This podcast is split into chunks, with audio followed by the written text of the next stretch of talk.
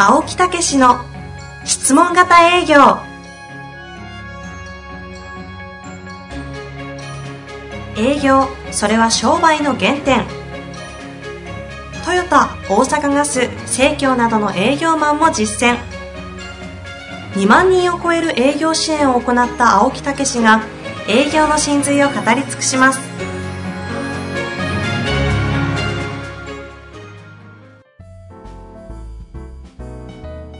こんにちは、遠藤和樹です。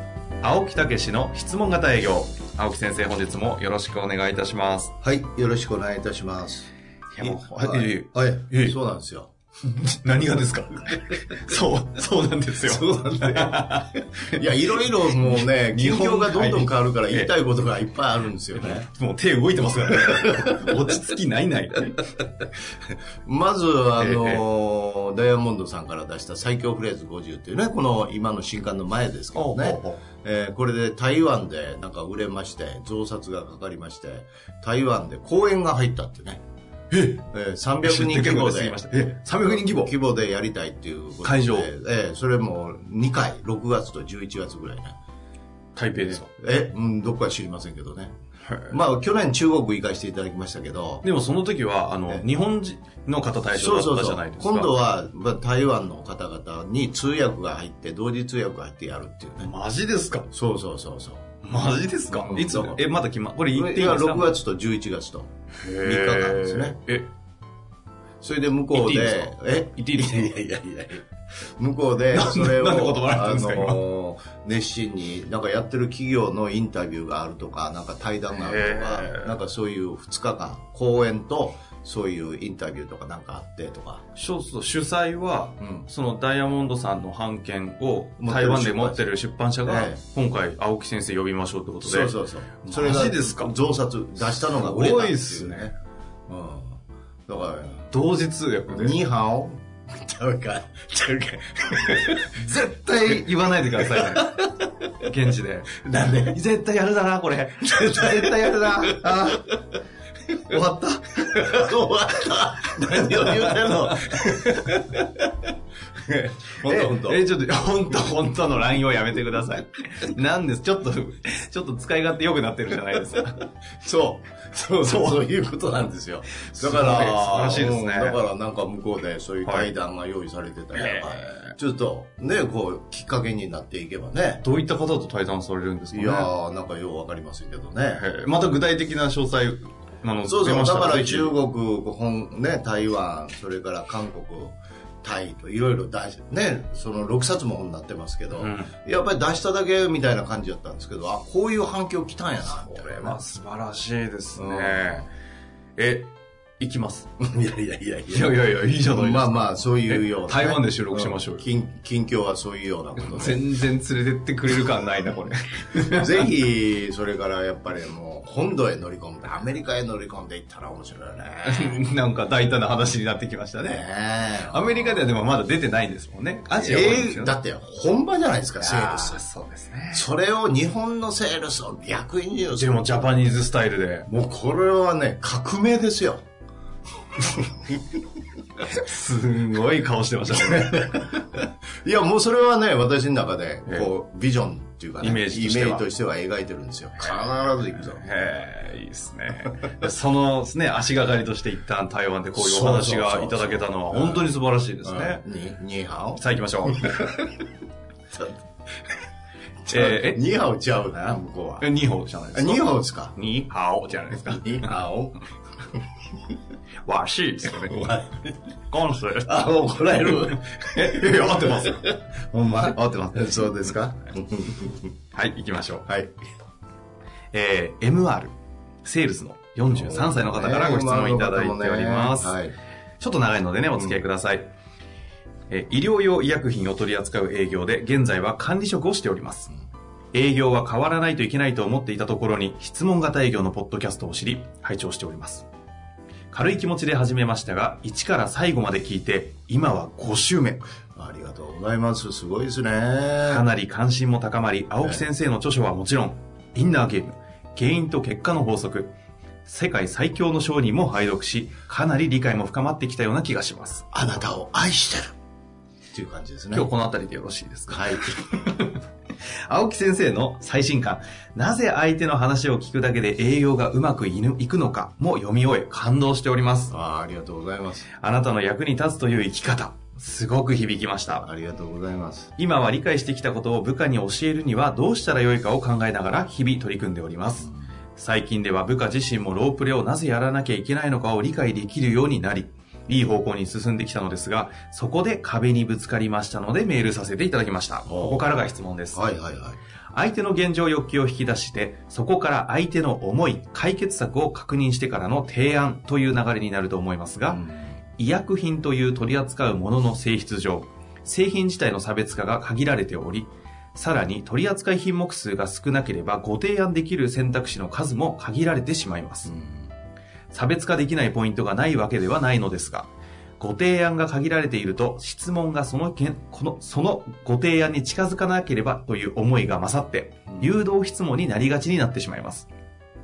そんな考えだとお役立ちの雰囲気も出せるはずもなく空回りしてしまうケースが出るようになってきました。部下へはまずは相手の現状欲求、可能なら思いまでを聞くようにして一旦持ち帰って提案を後から考え、後日訪問で欲求の再確認、提案の流れをイメージして取り組んでいるのですが、それが良いかどうかも自信ありません。提案できる内容が限られている時でも、お役立ちの気持ちで取り組むにはどうしたらよいかご教授願います。というわけですね。はい。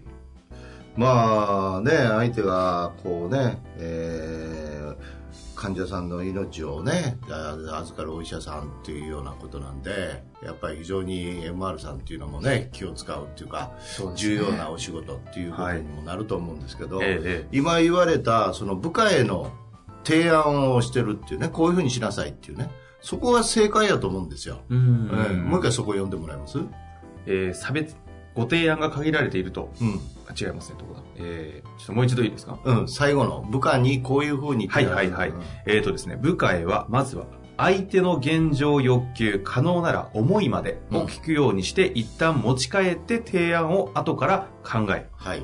後日訪問で欲求の再確認、提案の流れをイメージして取り組むように言ってるようです。はいが、ちょっとそれも自信ないということです、ね。いや、それがね、何かというと、やっぱりその重要な仕事、まあ全ては重要な仕事やと思うんですけどね、えーそういう、先ほど言った命を預かる、ね、そういう重要な、えー位置にいらっしゃる先生、うんえーその、そういう気持ちを持って提案するっていうね。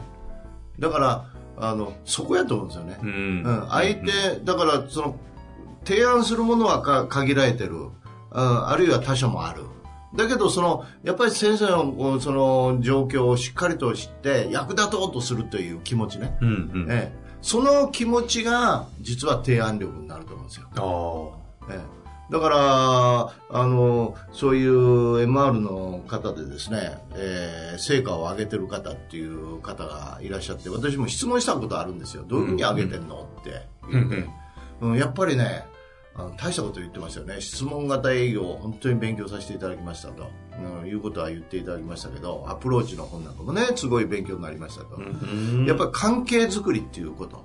えだからそれはあの何も受け入れてもらうための関係づくりではなくて少しでもお役に立とうというための関係づくり、うん。うん。ということでおやっぱり先生のそういう歴史を聞いたりえーそれからやっぱりあの行く前に状況が分かってるんでいろいろ調べるって言ってました。相手のことその病院えーあるいは先生のやってられることをうん調べたり、えーしてその上である程度イメージを持っていくっていう。だからそれは何何かっていうとやっぱりそんだけ準備をするっていうことは思いが高まってるわけですよ、うん。だからそういう気持ちがですね実はこう押し開いていくっていうかね、うん、ということやと思うんですよね。そのまずはそのテクニカル的なこと以上にえどれだけこう相手のことをこう理解するかみたいなところにこうより注力するということが重要と。えそうそうそうそうそう、うん、だからそのそういうこう気持ちがやっぱり、そのホームページも調べてみてそういう言葉も丁寧に調べて、うんうん、そうするともう雰囲気が変わってきますよね。うん入っていく時のね、ええ。あこいつは分かってくれてんなとかね。あ分かろうとしてくれてんなとか。言葉一つ一つね、えーというようなね、えーやっぱりそこに重みがあるというかね、えー質問に対してもやっぱり本当にこう聞こうとしてるっていうかね、えーそういうことのこう積み重ねですよね。えそういう意味で言いますと、ええ。この方のもうそもそも持ち合わせているこのお役立ち的なマインドといいますか、はい。気持ちはなんか十分にありそうですし、ーえ。実際に指導される上で部下へしっかりとその現状欲求を確認してー、え。いかにこう丁寧にお医者さんにこう合わせたような提案をするために持ち帰るぐらいの姿勢をこうちゃんと指導しているとかいうところからしてもーえ。ーもうかなりこういい感じなんですよね。そうそうそう。それともう一つ今言ったように、事前に調べていくっていうことですね。ああ、そうですええね。うん自分のところのうん製品と、それから相手のところの、今、えーそういうこう状況なんかもイメージしなうんがら、うん。ホームページも調べながら、調べていくと。だから、これはあの、新規開発、新規開拓と、もうある意味ではこれルートですよね。えええその違いですよね。ん。ええルートやったらもうそう分かってきてる過去の先輩の情報もあるでしょうし、ええ。だからそういう中で分かることっていっぱいあると思うんですよね、うんうん。そういうことをしっかりと調べていくっていうことですよね、えその中で今回ですね、ごええ。質問のところにこのポイント、この差別化できないポイントがないわけではないですが、ご提案が限られていると、質問がその提案に近づかなければという誘導尋問っぽく、あ、誘導質問になってしまいがちっえ。えていうあたりは、このあたりはどうなんですかね、こう、つい、まあ、なんですか、もう要は、い ABC あって、もう A か B か C ぐらいしか提案できないので、ええ。どれかってもう、でも A 売りたいからって、こう、そっちの方にこう、質問を、つい誘導の方の話になってしまって、だから腹回っちゃうと。だからそこのね思いをあのしっかり聞き取ってそういう中でここの分野とかこの、えーこの治療に対してはどうなんですか？ということでなんかあの引っ張ろうとしちゃうんですよねそうじゃなくてあのぶつ切りなんですよね。まず思いを聞く、えー医療に対してのそのね、えー患者さんに対しての気持ちを聞く、うん、そして、えーそういう中で今どういうご苦労があるのか。そういう中で私どもの病気についてはどういうふうに考えてるのか。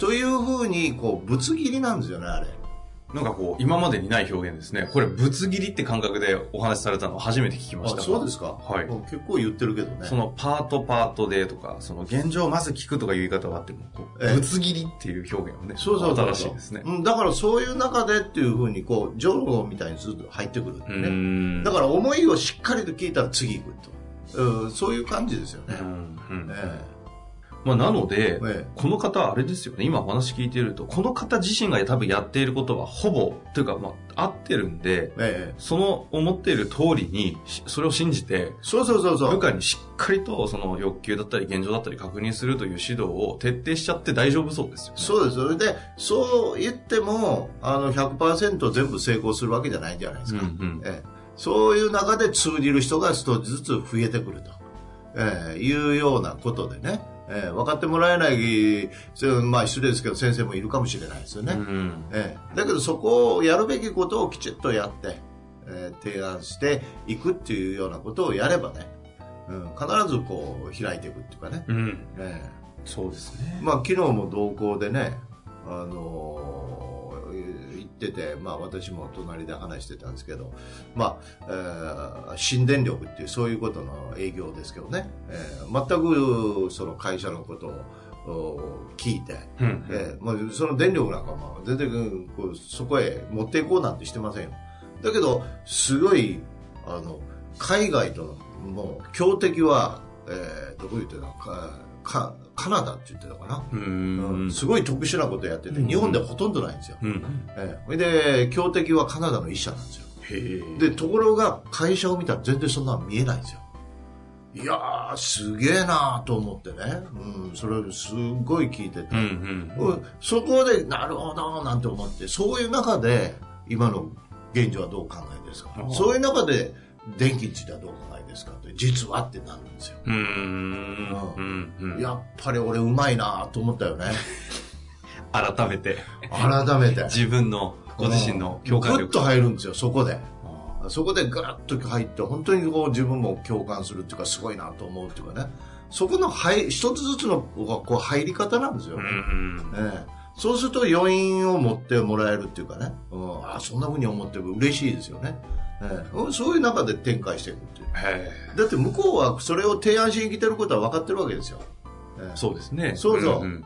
だからそんなこと一日言わんでもそれそういう中でいろいろ聞いた中でじゃあ今どうですかっていうふうに言えばいいんですよね、ええ。ぶつ切り。ぶつ切り。新しいですか？こう。魚があってパンパンパンとね、うん。魚でいいんですかね。魚魚頭と胴体と。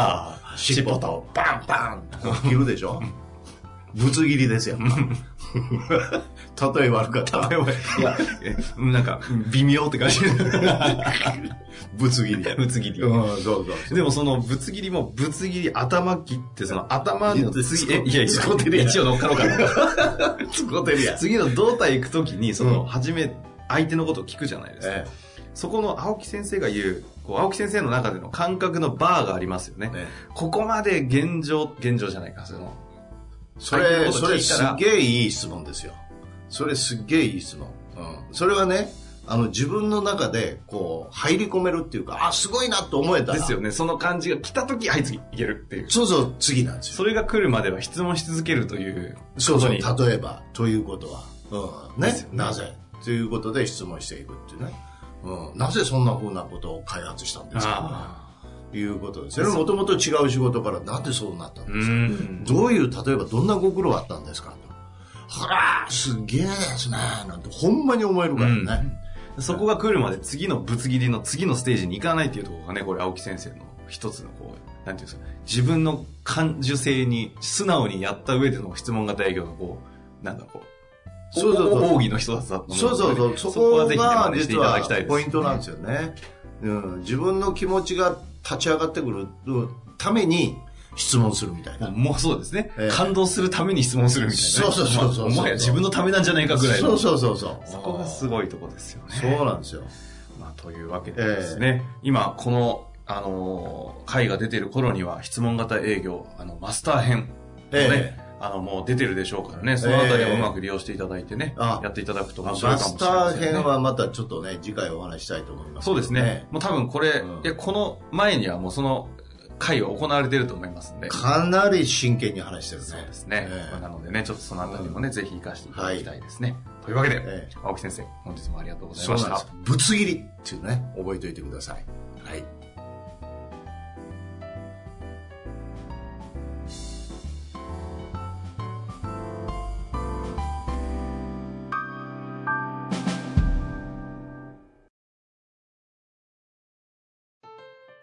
本日の番組はいかがでしたか？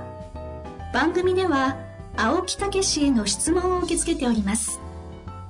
ウェブ検索で「質問型営業」と入力し検索結果に出てくるオフィシャルウェブサイトにアクセス。その中のポッドキャストのバナーから質問フォームにご入力ください。たくさんのご応募お待ちしております。